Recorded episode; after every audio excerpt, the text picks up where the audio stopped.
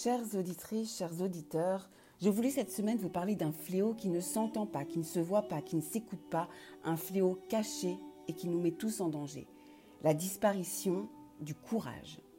Les conséquences sont catastrophiques. À l'heure des grands bouleversements environnementaux, tremblements de terre et autres tsunamis, le pas de vague est la nouvelle injonction à la mode dans tous les milieux. Dès lors, un objectif de vie se dessine. Dormir sur ses deux oreilles, même si on n'arrive plus à se regarder dans la glace. La tranquillité à tout prix. Pour cela, on se cache derrière des ordres, même s'ils sont illégaux. On ne s'interroge plus sur ses faits et gestes, on suit le mouvement. Et parce qu'il faut partir en week-end tranquille à la, fin de la semaine, courage, fuyons. Pire, lorsque l'ego a une dimension proportionnellement inverse au courage, c'est fièrement que certains se gargarisent de rester neutres. Ah oui, non, non, mais moi j'ai été ferme. J'étais super ferme, je suis restée neutre, j'étais ni pour ni contre. Voilà, ne pas prendre part, ne pas faire de choix, ne pas avoir de ligne, laisser faire, laisser passer le pire de cette main invisible qui étrangle, la honte. L'absence de courage est notre danger ultime, parce qu'il nous déshumanise pour faire partie du troupeau qui paradoxalement hurle avec les loups.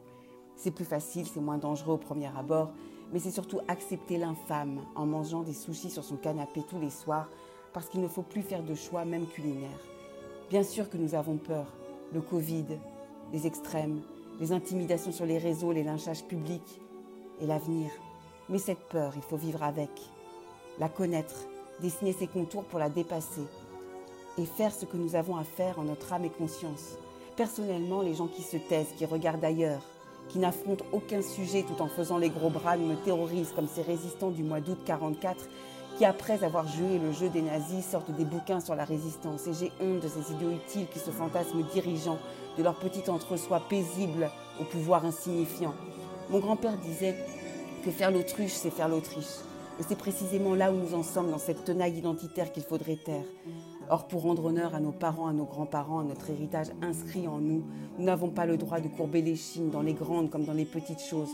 Oui, pour ne pas répéter les tragédies de l'histoire qui nous guettent, il faut se lever et ne jamais cesser de rappeler nos fondamentaux. Alors, à l'école, au bureau, dans les rédactions, à l'université, dans les lieux de culture, sur les stades, jusqu'au sommet de l'État, je dis courage à tous les étages.